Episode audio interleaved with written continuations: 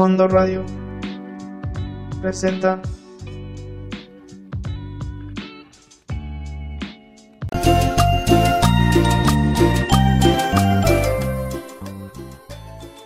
Bienvenidos a este su programa legal favorito de la radio. Yo soy su anfitrión, David García, y estaremos abordando temas de actualidad e interés en el fascinante mundo jurídico. Les recuerdo que esta es una producción de Fondo Radio y pueden escucharnos en todas sus plataformas y redes sociales, así como en la página de internet fondoradio.epici.com. Epici es con Z e Y. Esto es Al Fondo de la Ley. Comenzamos.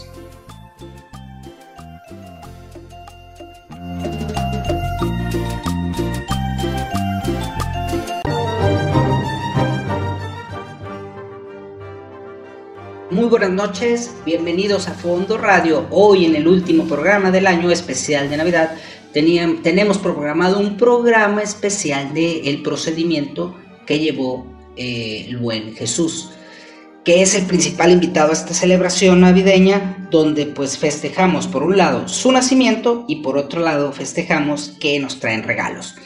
Vamos a hablar un poquito de todo lo que pasó en, en esa histórica eh, histórica resolución judicial por parte del, gobierno en aquel entonces del pretor romano y el buen gobierno de la provincia procuratoria de la Roma. Teníamos por ahí programado un programa especial acerca del de, especial de Navidad de la historia de los árboles, algunas leyendas urbanas, pero considerando el festejado, pues decidimos hacerlo a la forma que en el fondo de la ley sabemos hacerlo, hablando de la legalidad, ilegalidad y comentarios del procedimiento jurisdiccional. Quédense hasta el final, los esperamos y bienvenidos al fondo de la ley por Fondo Radio. Comenzamos. ¿Qué les parece si arrancamos nuestro programa con una canción totalmente navideña? Por ahí eh, de los Estados Unidos sale eh, que empieza la canción, su traducción dice que se acerca el inicio y se puede palpar la Navidad. Perry Como, The Fontaine Sister y Michael Ayres y su orquesta nos traen esta pequeña melodía y pues feliz Navidad y a bailar. Comenzamos.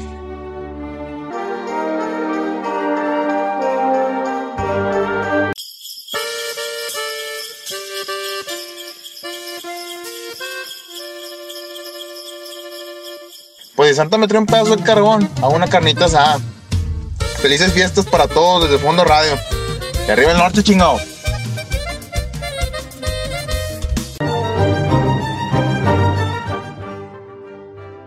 En el siglo I de la era cristiana, que ya era el octavo de la fundación del Imperio Romano, lo que es Judea, eh, donde estaba por ahí el buen Cristo, el buen Jesús, formaba ya parte de la provincia romana de Siria. Eh, este, este territorio, este, este sector del mundo estuvo variando de manos y de manos durante varios años. Sin embargo, Judea se quedó y se mantuvo en control de los romanos.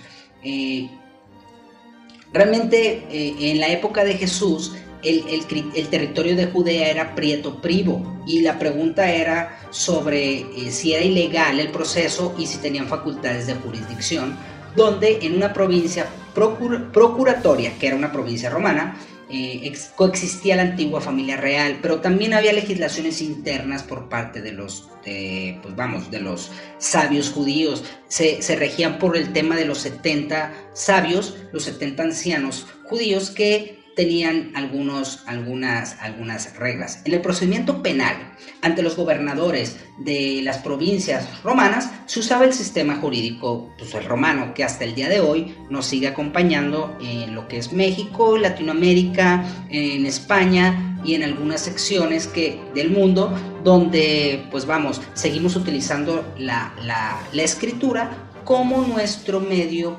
para dirimir controversias.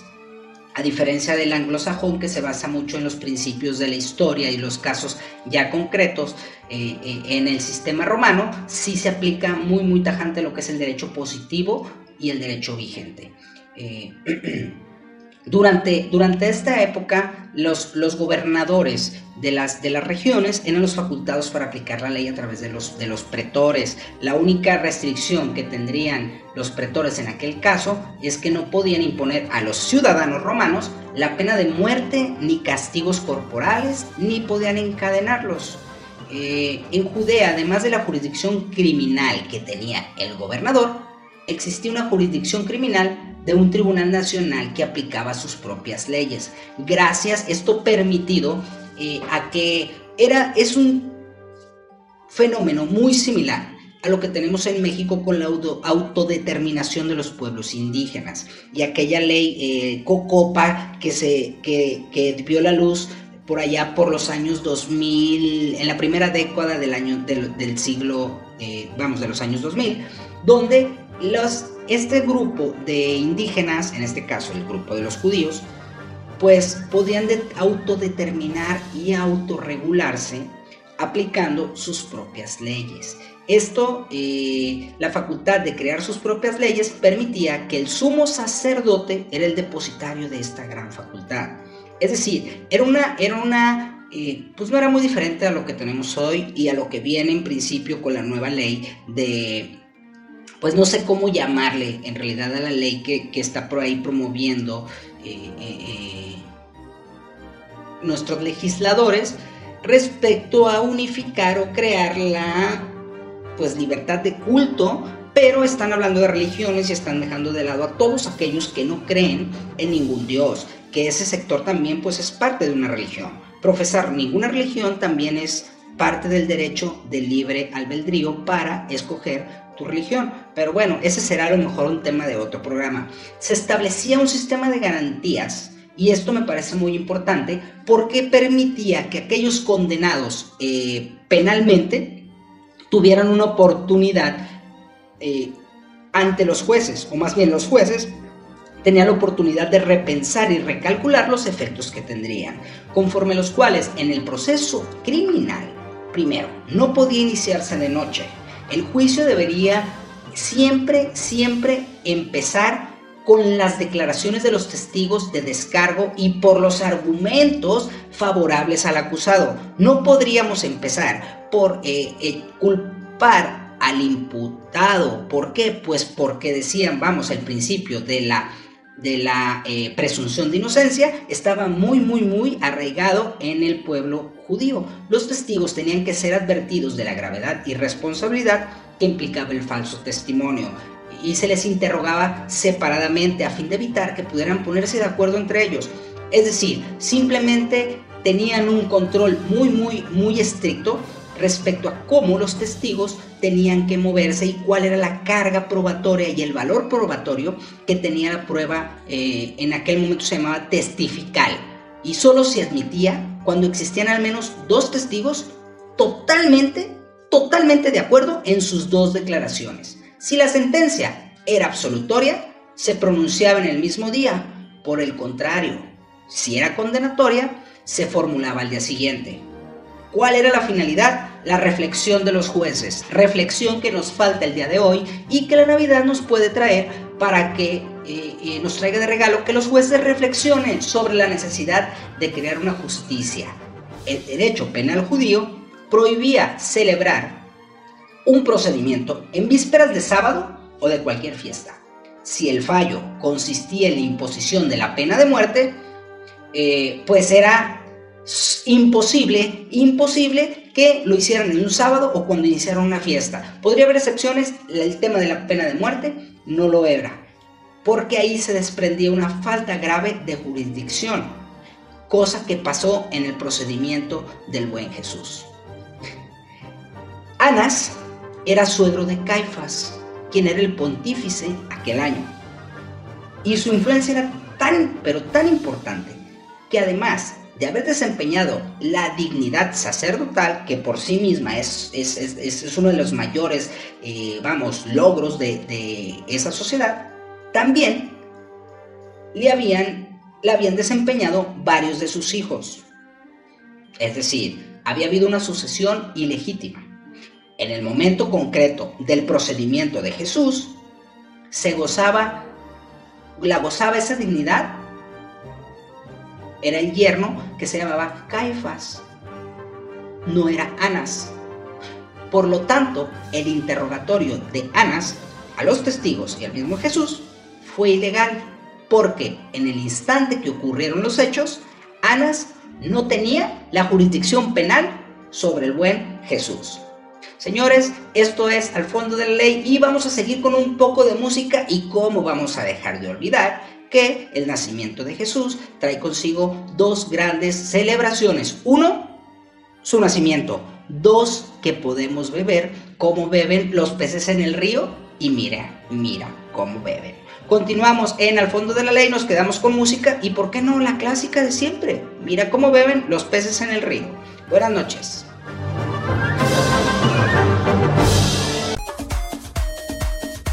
Fondo Radio te desea que en estas fiestas te la pases increíble alrededor de todos tus seres queridos. Fondo Radio, feliz Navidad.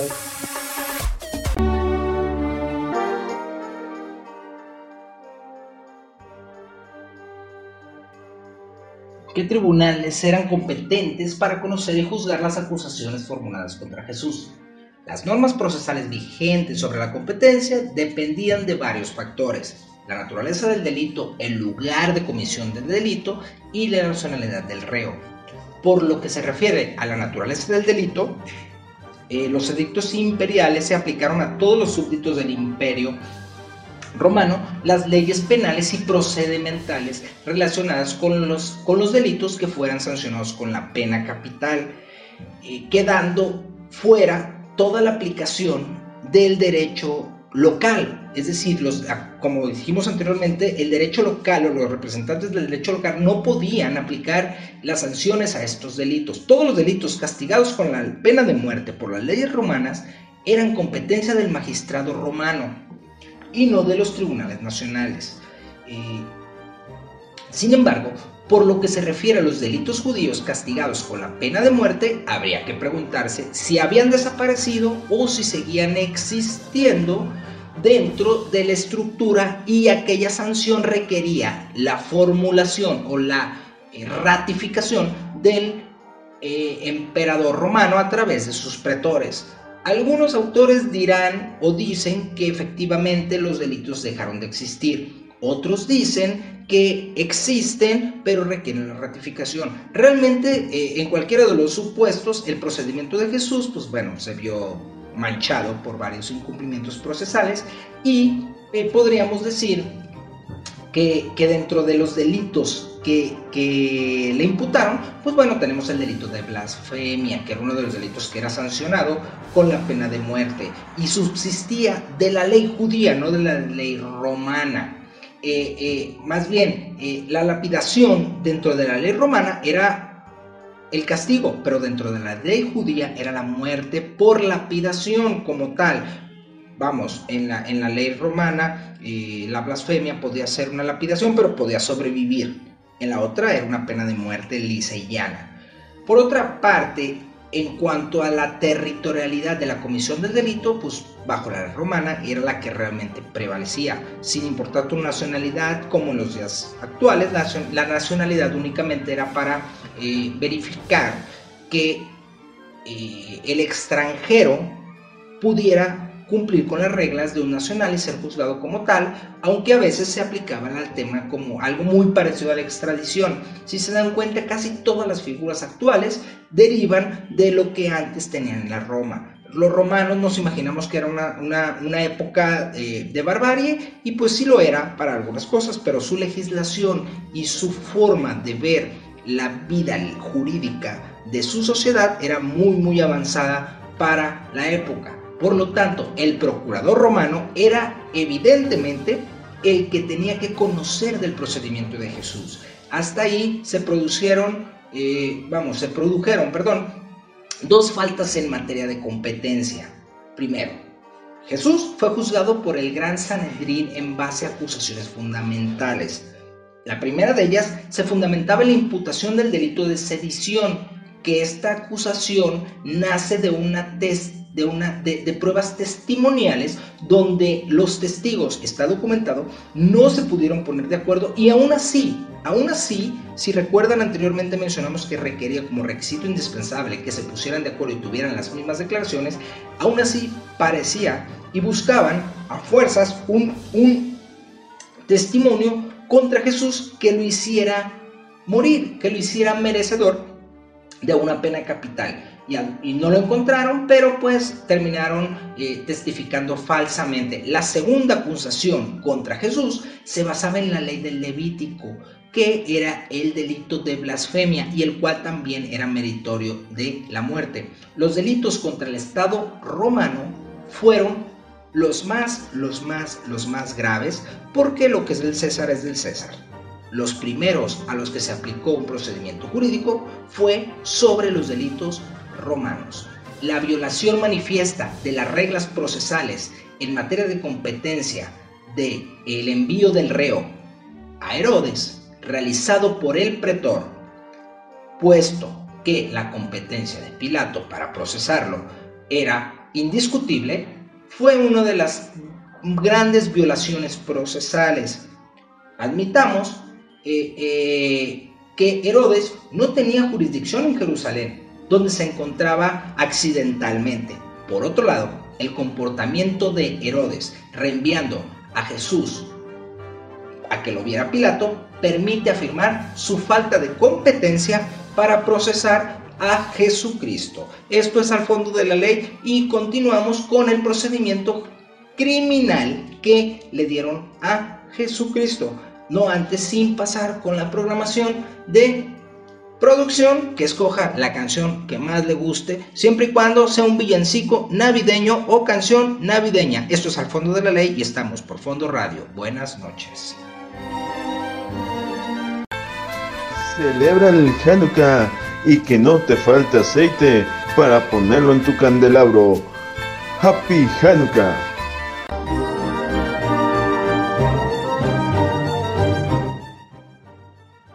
Fue juzgado por dos tribunales que aplicaban normas procesales distintas. El Gran Sanedrín, como ya dijimos, y por otro lado la magistratura romana. En el procedimiento que se llevó por el Gran Sanedrín se transgreden dos normas legales básicas. Primero, se prohíbe la celebración del juicio durante la noche, esto ya lo habíamos hablado, y segundo, la que proscribe dictar sentencia de muerte en el mismo día del proceso. Además, se violaron las normas que exigen la necesidad de varios testimonios ajenos, dos o tres dice la norma, para la condena del reo, testimonios que no existieron en el proceso de Cristo y los que existieron pues fueron contradictorios o fueron eh, deficientes. Eh, entonces, dentro de las ilegalidades procesales, dentro del procedimiento de Jesús, encontramos primero ausencia de acusación fundada formulada por el magistrado, falta de citación, arresto ilegal y ausencia de prueba. Muy, muy similar a los casos que vemos de justicia en nuestro país, donde no importa si puedes argumentar sin equiparar a una política mexicana con el gran eh, nacedor de todo un movimiento religioso mundial, pero donde tienes razón, puede que, hemos excedido la pena, puede que hemos excedido las sanciones, pero te vas a quedar ahí porque aunque puedes parecer inocente, puedes oler inocente, eres políticamente incorrecto. Entonces la detención de Jesús fue ilegal, no fue primero realizada por la autoridad romana. Recordemos que en la descripción de las tropas romanas que hacen de eh, eh, el episodio de la resistencia armada del Pedro y que le dicen, oye Pedro, tranquilo, vamos a llevar esto con calma y yo soy Jesús, llévenme a mí, indican claramente que los soldados romanos no tenían la intención de detener a Jesús, más bien iban a mantener el orden público porque se había hecho un gran desorden donde eh, el procedimiento al final de cuentas se lo llevan y lo presentan y se dirime sobre dos o tres testigos para condenar a muerte a un desgraciado.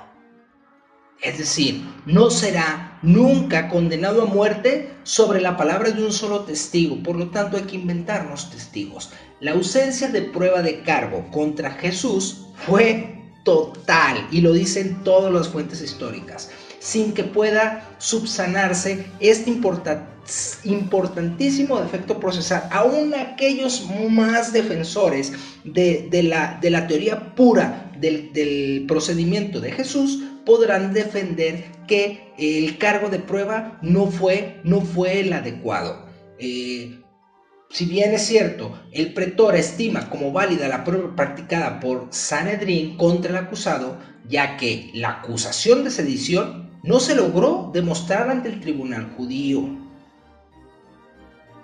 Pero también se formula ante el magistrado romano, sin que lleguemos a verificar su eficacia, su realidad y sus consecuencias. Tampoco sería correcto interpretar la sumisión de Pilato a la voluntad popular, como bien nos lo han hecho creer, porque es una especie de provocación al pueblo, es decir, la apelación de una asamblea popular sobre la jurisdicción de la misma norma. Sería casi, casi tan absurdo como pensar que podemos determinar una resolución legal emitida por el Ejecutivo de, la Federación con el simplemente de levantar la mano y contar las manos que están y decir sí, sí, sí, efectivamente, porque somos 20 y de 20 levantaron mano 19, por lo tanto representa la voluntad del pueblo. Sería tan ingenuo, tan iluso y tan, y tan impráctico y tan falta de legalidad y de, y de justicia llevar ese tipo de levantamientos a mano alzada.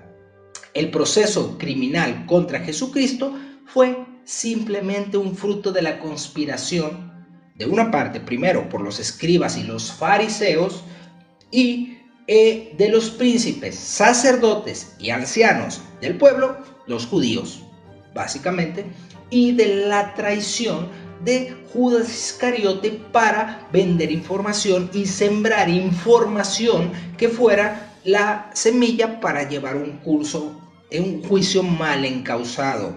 ¿Cuál fue la causa y quién ordenó entonces la detención de Jesús?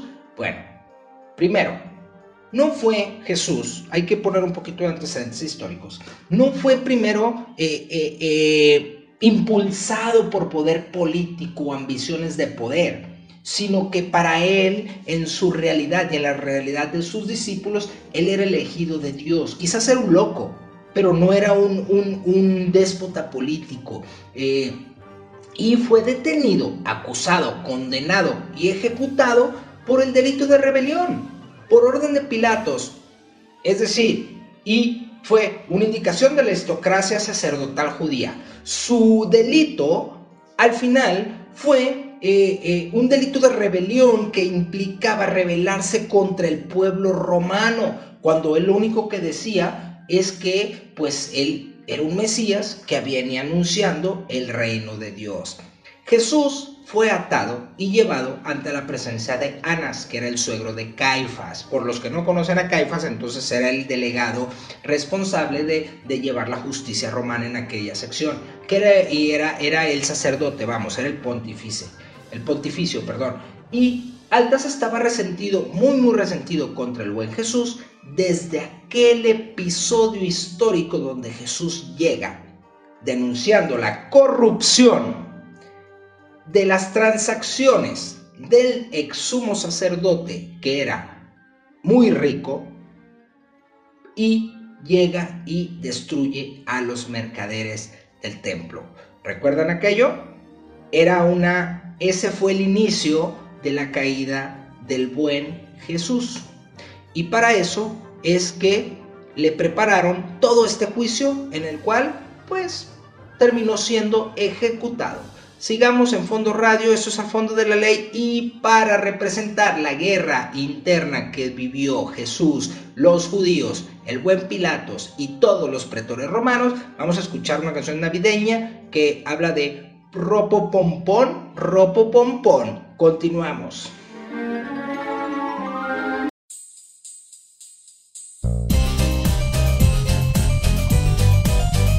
Entre historia y canciones la historia al compás de la música. Con Marcelo Velázquez y Larisa García. Escúchanos en fondoradio.epici.com. Todos los miércoles al terminar Territorio Águila. alrededor de las 10 de la noche. Y disponte a escucharnos Al compás de la música. Por fondoradio.epici.com.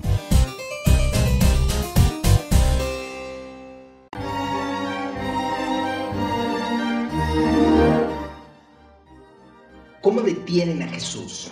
Hay que estudiar las circunstancias históricas que rodean la detención de Jesús, así como aquellas causas que influyen en, en esta detención.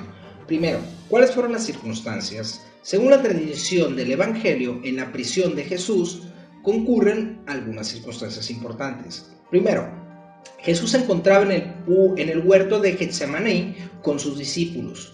eh, y cuando llega eh, los alguaciles de los pontífices y fariseos con linternas, hachas y armas, hacemos hincapié en lo que dice San Juan eh, dentro de las mismas Sagradas Escrituras. Sin embargo, es importante entender que no son los romanos quienes los detienen. Detención ilegal, recordemos en la parte anterior. La participación romana, por tanto, sostiene que las tropas son ajenas formalmente al arresto, ya que era competente el Sanedrín, y esto nos refuerza la teoría de que únicamente estaban buscando la ratificación y no fue, no fue haciendo representación al juicio donde Pilato se lava las manos, quien dicta la sentencia. La sentencia ya había sido dictada y era la muerte. Lo que hizo Pilatos fue ratificar conforme a la normatividad vigente procesal del momento aquel acto ilegal, porque a él no le competía, él no era el juez de control constitucional como lo tenemos hoy, para decir si era ilegal o ilegal el procedimiento interno de la autodeterminación de un pueblo. Eh, realmente cuando llegan los, los, los fariseos a detener a Jesús, pues se arma la trifulca, Pedro saca su espada, hiere a un siervo y Jesús le dice, no, no, no, no, espérate camarada, esto se lleva tranquilo y nos vamos por las vías correctas como buen cristiano que somos. Obviamente no eran cristianos, pero ese era el sentido de su, de su premisa. Entonces, el miedo, hay que entender que el miedo que Jesús inspiraba a aquellos perseguidores era un, un miedo totalmente político, ya que eh, eh, Jesús tenía un gran poder de convencimiento no solo con sus discípulos, sino con sus seguidores que creían que Él era el escogido y era el Hijo de Dios. Y la fama de Jesús llegó a todos los rincones de aquel mundo conocido. Eh, también el beso de Judas es importante tenerlo a, la connotación para la detención, ya que era la señal o es la señal de la traición. Y que dice, eh, eh, a quien bese yo, ese es, y detenerlo. En ese momento detienen a Jesús. Una vez que, Judas llega y lo besa, pues lo detienen con la frase célebre de, con un beso entregas al Hijo del Hombre y se consuma la traición. Parece que este beso señala a Jesús y, y- en Judea no se les besaba a los amigos sino en circunstancias excepcionales, por lo que era muy fácil identificar ese acto y ese gesto como el objetivo de esta detención. En cualquier caso, lo importante es que eh, eh, el comportamiento de Judas da al Sanedrín la acusación formal que ese tribunal necesitaba para fincarle responsabilidad, responsabilidades penales al buen Jesús. El soberano poder de Jesús, digámoslo así, dentro de su detención y la forma en que lo detuvieron y se apoderaron de él, llegada la hora, dijo, eh, el, el- dice la historia, el Hijo del Hombre manifiesta su poder entregándose voluntariamente a sus enemigos. No lo arrebataron, no lucharon, él solo por su voluntad decidió ir a ser juzgado. Si la detención hubiera sido, y este es un dato súper importante para entender que el, el ejército romano o los soldados romanos o la policía romana de aquel entonces no fue quien lo detuvo. ¿Por qué? un acto de Pedro de sacar la espada y tratar de lastimar a un romano hubiera terminado con la muerte de todos y cada uno de ellos. Si los romanos tenían algo era que se hacían respetar y no importaba si tú levantabas la mano contra un soldado romano, la muerte estaba asegurada. La autoridad militar no estaba cuestionable y Jesús para Roma no era más que un judío más que tenía seguidores y por lo tanto no era un romano, era un don nadie. Eh, esta es la forma en que fue detenido y llevado iniciar el procedimiento. Continuamos.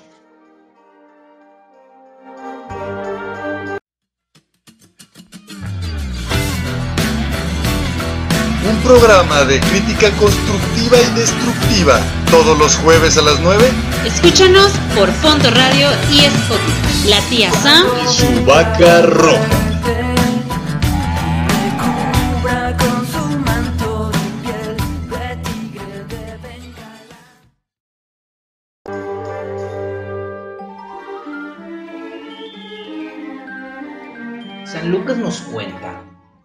Pilato insistió por tres veces en la inocencia de Jesús. Aunque terminaría doblegándose a la voluntad de los judíos, eh, San Juan describe cómo Pilato entrega a Jesús a los judíos para que fuera crucificado. Perdón por el spoiler, pero eso es lo que queda al final de la sentencia. En la tradición cristiana, desde el principio, se nos ha enseñado la necesidad eh, de presentar el suplicio de Jesús como imputable a los judíos, disminuyendo el papel de los romanos en la historia de la pasión. Pero en el año 312 después de Cristo, eh, es decir, 312 años después de que nace eh, el buen Jesús, se sigue culpando a los judíos de la crucifixión, pero ya no hay una exoneración para Pilato dentro de la participación de la pasión y muerte de, de Jesús. En el interrogatorio que Pilatos le hace a Jesús, hay una serie de irregularidades procesales e infracciones dentro del procedimiento criminal judío. Eh, ya que aquí es donde se acusa formalmente a Jesús ante Pilato por los siguientes cargos. Primero, pervertir al pueblo, prohibir el pago de tributo al César por aquella frase que recordemos que lo hicieron caer, que lo hicieron querer caer en lo del César al César y lo de Dios a Dios y considerarse a sí mismo Mesías, rey de los judíos. Los acusadores sustituyeron el cargo de blasfemia, que según la ley judía así, así tenía, por un delito grave del cual Jesús se le, se le atribuiría como realeza. Si este hecho se acreditaba, la pena era la muerte por alta traición de conformidad con el derecho romano. Sin embargo, la responsabilidad política nunca se pudo plasmar dentro de la responsabilidad penal. Y a veces, pues, esto sucede y los atropellos de la justicia son inmesurables. Eso lo vemos hasta el día de hoy.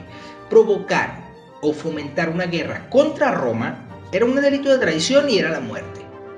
Eh, se basaba básicamente en que el tribunal tenía que buscar que si el, el inculpado era, era causante de una traición o, simplemente de un delito, de una sedición, pues podría ser considerado como lapidado. Eh, era, pero también exigía que fuera un análisis muy muy mesurado de parte de los que eran jueces para impedir el error en las condenas. Para que lograran esta convicción, eh, los jueces romanos disponían de medios de pruebas como las declaraciones, tanto del procesado como de los testigos, y el material probatorio, es decir, las pruebas que podían acercarse, material escrito, documentado, intervenido, todo, todo, todo, todo aquello que, como al día de hoy, pero con la tecnología de aquellos tiempos, pudiera servirles. Cuando Pilatos eh, eh, le pregunta a Jesús sobre todo su hace todo el interrogatorio, termina diciendo hacia a los sacerdotes y a la muchedumbre que ningún delito se encontró en aquel hombre. Pueden escuchar, pueden leer la referencia en San Lucas y en San Juan de las Sagradas Escrituras. Fue la primera vez que Pilato proclama la inocencia de Jesús y que acredita con su testimonio ante un procurador que no podía comprobarse un delito o un acto de traición contra Roma. Sin embargo, el pueblo judío continuó y continuó sublevándose diciendo y exigiendo que eh, desde Judea, desde Galilea hasta la misma Judea y otros rincones, Jesús incitaba al odio de Roma. Poncio Pilatos usa la facultad imperial y nombra a Antipas como, como eh, eh, un enviado hacia Jesús donde con su escolta desprecia a Jesús y se burla de él. Recordemos que, que, esta familia tenía un, un, pleito pendiente con Jesús desde el punto de vista económico. Lo viste con una vestidura blanca y se lo devuelve Pilatos. De ahí es que podrías verse que, los, que, que Jesús con su, con su túnica blanca famosa, de la cual se ha reproducido bastante, es cuando lo visten como un pues como un delincuente o un procesado penal como es en las, actuales cárceles. El procurador entonces convoca a los príncipes y a los sacerdotes para que, para que se presenten y puedan eh, eh, corroborar o, des o desmentir el dicho de Pilatos. Sin embargo, dicen que Jesús no ha hecho nada digno de ser sancionado como culpable y merecedor de la pena de muerte y pregona que lo va a soltar, eh, a liberar, pues, a juicio del gobernador y conforme la ley romana, que era una ley que fue promulgada en esa época por el mismo Julio César, Jesús no había intentado contra la majestad, majestuosidad del emperador. Por definición, la citada ley romana era tan amplia que podía incluir todo aquello que eh, consideraran que era nocivo para la autoridad de Roma. En este caso no se daba. Pilato declara por segunda vez la inocencia de Jesús y afirma la ausencia de voluntad antijurídica en el comportamiento del acusado. Es decir, Jesús es culpable de nada. Lo único que hizo para calmar es que Pilato agarra a Jesús y lo manda a azotar. Que es, vamos, si eres un inocente y estás diciendo que no eres culpable, ¿por qué vas y lo castigas? ¿Sí? Porque la víctima inocente fue delatada, abandonada, le pegaron, lo despreciaron, le dieron latigazos y aparte le ponen una corona de espinas y comparece ante el pueblo y Pilato afirme, afirma, este hombre es inocente, pues no tendría mucho sentido de defender el procedimiento legal. Conforme a la ley judía, eso también es verdad, Jesús tenía que morir. Primero, porque había dicho que era el Hijo de Dios, porque era el esperado, y conforme la ley judía, eso pues es una gran blasfemia que merece la muerte. Pero Pilatos preguntó dentro del procedimiento eh, judicial, ¿de dónde eres tú? Y pues simplemente Jesús se queda callado. ¿A mí no me respondes? Le vuelve a preguntar. ¿No sabes que tengo poder para soltarte y poder para crucificarte? Y Jesús le contesta, no tendrías ningún poder si no hubiera sido dado desde lo alto. Por esto, los que me han entregado a ti tienen mayor pecado. El tormento físico de Jesús contrasta vivamente con el comportamiento procesal del imputado. Compadecido, revela al verdugo el origen de su poder y la grave responsabilidad de cuantos le habían entregado al procurador romano. El sumo sacerdote del templo y el gran Sanedrín, que era Caifás, advierte a Pilato que si soltaba a Jesús no era amigo del César, pues todo el que se hace rey va contra el César. En efecto, Caifás sabía que Pilato pertenecía a la clase de caballeros del orden ecuestre y por tanto ostentaba el título eh, de Aikes Illustroiri, un ilustrado, así como la dignidad de amigo del César.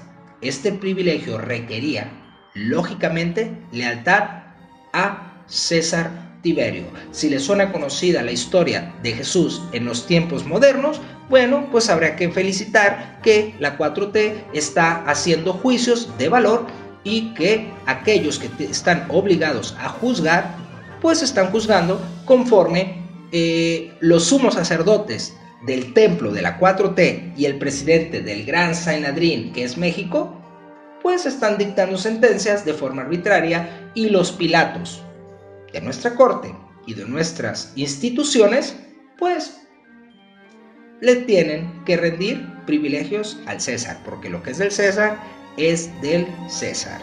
Continuamos.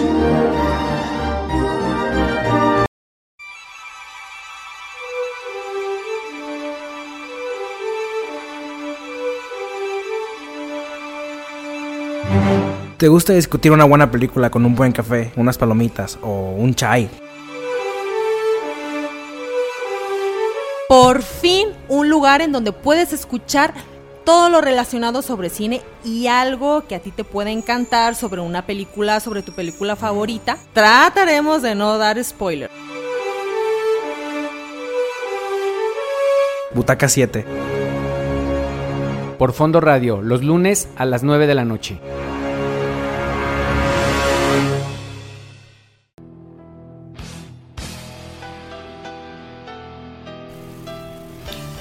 Muchas gracias David, buen día a ti y a todos los radioescuchas.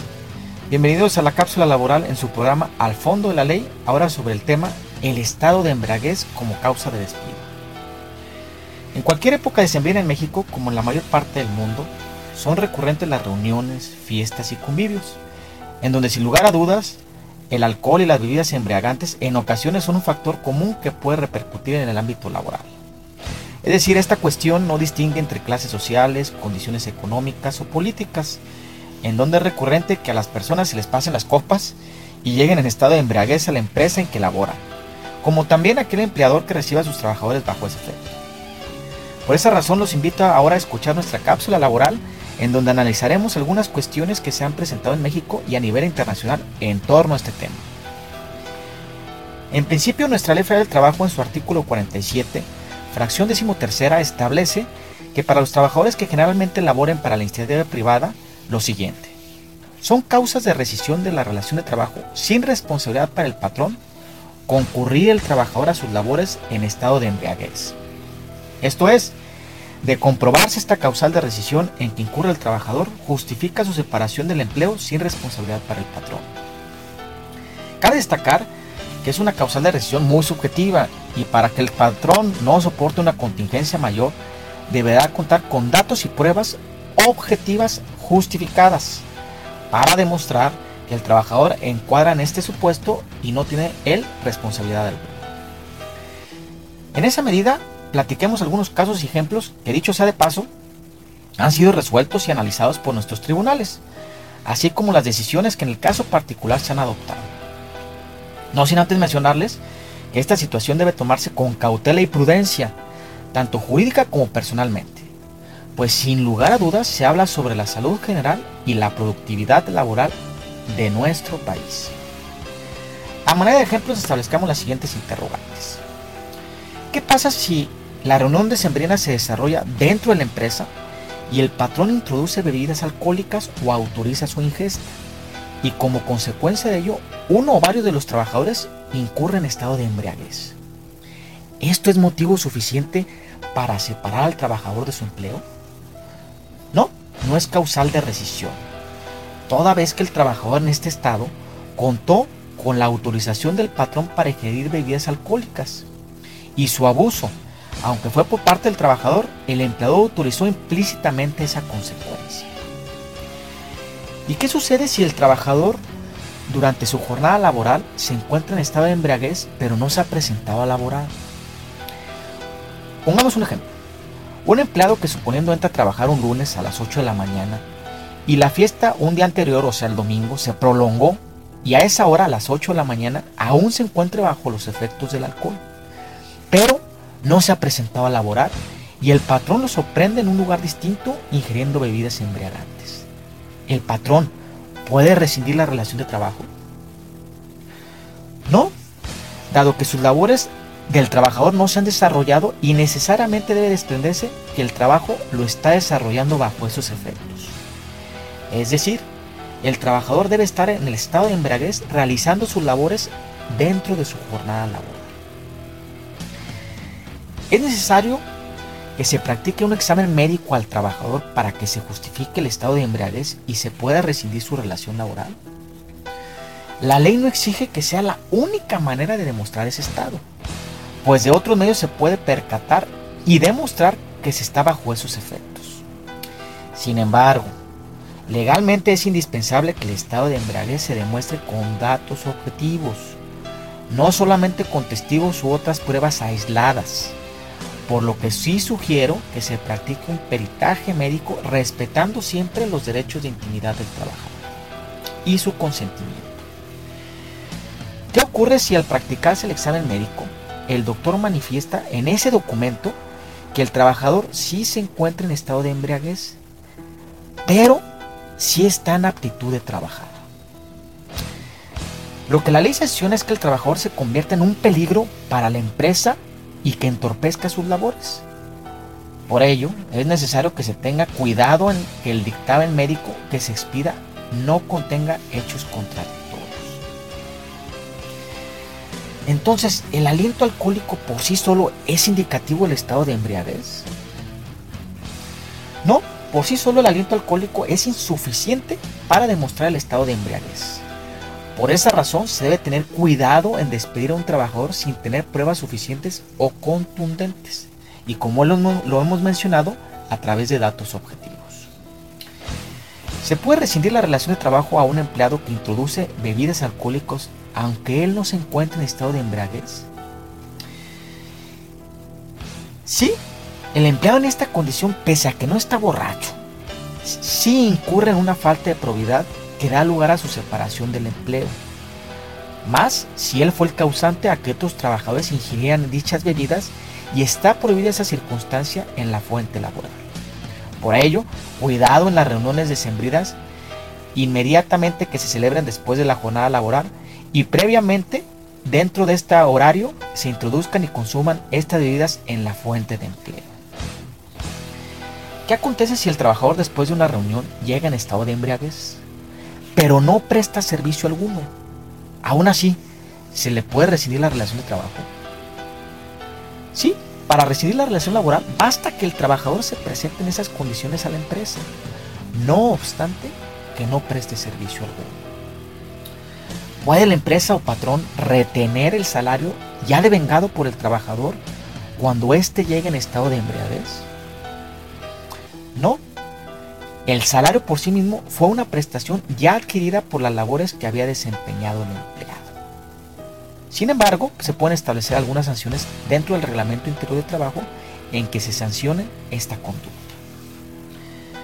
Es causal para rescindir la relación laboral si el trabajador, fuera de su jornada y horario de trabajo habitual, acude a la empresa en estado de embriaguez. Sí, es causal de rescisión si el trabajador llega en ese estado a su fuente de empleo, aunque no esté dentro de su horario de labores, toda vez que es una falta de probidad y tiene relación con la prestación de servicios, que no es ajeno al trabajo. Además, que esta circunstancia es obvio que lesiona el prestigio de la empresa y distrae a sus compañeros que estén laborando alterando la disciplina de la fuente. ¿Qué pasa con los choferes de una empresa de transportes que viven en estado de embriaguez? Pero la unidad que maneja se le encarga a un ayudante para que la conduzca. ¿Se puede rescindir la relación laboral del chofer? Sí se puede rescindir su relación de trabajo toda vez que el chofer debe responder por el equipo y la custodia de la seguridad de él y de las terceras personas. Además que no puede ingerir bebida alcohólica por el giro de la empresa en donde él se desempeña. ¿Qué sucede en una empresa que tiene un sindicato y dentro del contrato colectivo que celebró con él, se establece que previo que el trabajador se le rescinda su relación de laboral, se debe de escuchar a esa agrupación y sucede que el trabajador concurre en estado de embriaguez. ¿Se puede rescindir la relación laboral sin escuchar al sindicato? Sí se puede rescindir, no obstante que no se escucha al sindicato. Toda vez que ante la falta evidente y debidamente comprobada de esa causal, se puede realizar la rescisión laboral. Pues de no hacerlo, la empresa o el patrón pudiera ocasionar un peligro a terceros y el relajamiento de la disciplina propia del lugar. Por otra parte, el tema del torito, o mejor dicho, el operativo salvando vidas aquí en Jalisco. En el supuesto que el trabajador, al estar fuera de su jornada laboral, incurre en esta infracción y se prorroga su detención a su horario laboral, ¿qué repercusión tiene en su relación de trabajo? Pues bien, estamos hablando que durante el lapso en que el trabajador esté detenido y hasta la fecha en que concluya su arresto, está suspendida la relación de trabajo. Esto es, el patrón no está obligado al pago de salarios y prestaciones y el trabajador tampoco está obligado a desarrollar su jornada ni tiene derecho al pago del salario, conforme a los artículos 42 y 43 de la Ley Federal del Trabajo. Por otro lado, en el ámbito internacional, por más increíble que suene en países como Estados Unidos, Argentina, Bolivia e incluso Colombia, no es considerado una causa de despido el estado de embriaguez, ya que según estos países se vulnera el principio de igualdad y el derecho fundamental al trabajo, ya que las personas que consumen alcohol en diferentes sentencias de las cortes de cada país han sido catalogadas como enfermas. Ese tratamiento de enfermedad en el caso de médico, es decir, despedir a un trabajador que acude a laborar estado de embriaguez, la segunda sala de la Suprema Corte de Justicia de la Nación estableció que no violenta principios constitucionales ni derechos humanos de igualdad, no discriminación y acceso a la salud. Por el contrario, se evita el riesgo latente que corre el mismo empleado, sus compañeros y la empresa. Finalmente, el alcoholismo ha sido declarado por la OMS, la Organización Mundial de la Salud, como una enfermedad y como tal debe ser procurada la debida atención por parte del trabajador que la sufre. Es decir, si el trabajador padece dicha enfermedad, lo menos que puede hacer para conservar su trabajo es tratársela y para eso el Estado ha previsto una serie de programas e instituciones que se ocupan de ayudar. Por otro aspecto, lo mejor que puede hacer, en su caso la empresa o el empleador, es tener una política bien clara y definida sobre el uso y abuso del alcohol. Si es que no se tiene el tema regulado en un reglamento interno de trabajo o en la propia documentación patronal. Y por supuesto el empleado la sugerencia es que no se exceda y abuse en la ingesta en esta isla. Muchas gracias, mi estimado David, por el espacio que siempre nos otorgan para platicar de temas laborales y a ustedes, Radio Escuchas, por la atención que nos brindan. Les recuerdo que cualquier aspecto relacionado a temas estratégicos, preventivos y conflictos en materia laboral, nos ponemos a sus órdenes en las redes sociales, como es Facebook, Instagram y Twitter, y la página electrónica de nuestra firma de abogados, Corporativo Gabaón con B grande. Felices fiestas, Navidad y un próspero año nuevo a todos. Saludos. Escucha, vive, siente por Fondo Radio. Mitad cabra y mitad demonio. Azota a la gente hasta que se vuelve buena, con sus cuernos, pelo oscuro y colmillo, con sus cadenas y campanilla, con las varas de abedul en el saco para azotar a los niños malos y después hacerlos buenos. Y se los lleva al inframundo. Vamos por el principio. ¿Cuál es su origen? Es el hijo de Hel, la diosa de la muerte que fue la hija de Loki y Angoda, que en la mitología nórdica y su nombre deriva de su y, deriva eh, de la palabra Kramper, que significa garra se parece a los sátiros y a los faunos y es parte de la cultura germana y la celebración de la Navidad, que empieza por principios de diciembre.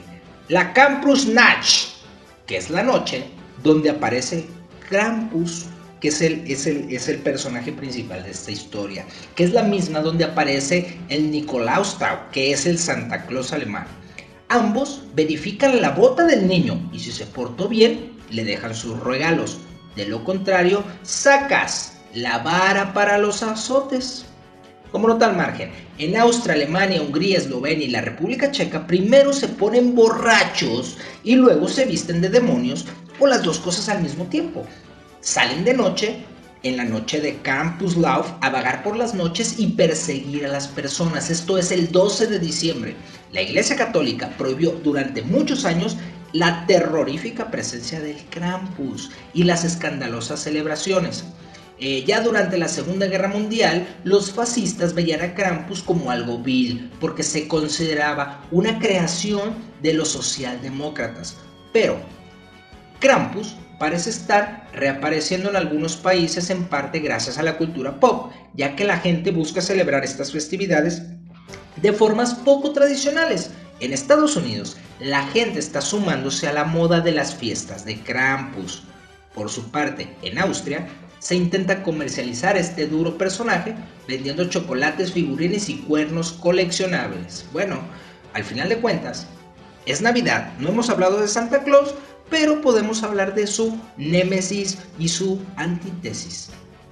Krampus, bienvenido a la Navidad. Esto es Fondo Radio y estamos al fondo de la ley y muchas, muchas gracias por estar con nosotros. Nos vemos el próximo año. Pásense una feliz Navidad, un próspero año nuevo.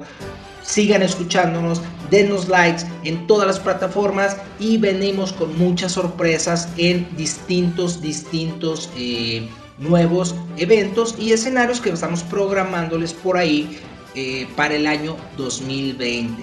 Vienen Vamos, disfruten por ahí también de otros programas. Viene la final del fútbol mexicano y estaremos ahí en territorio Águila echándole porras al buen eh, Mr. AC, pero apoyando a los Rayados de Monterrey.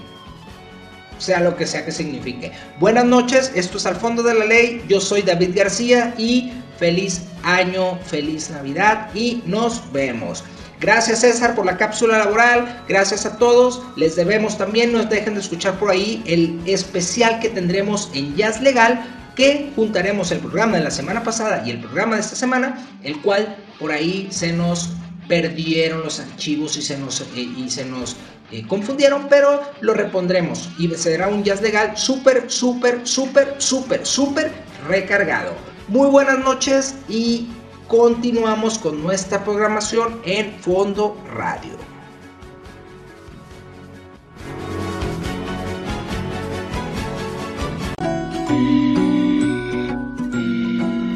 Fondo Radio presentó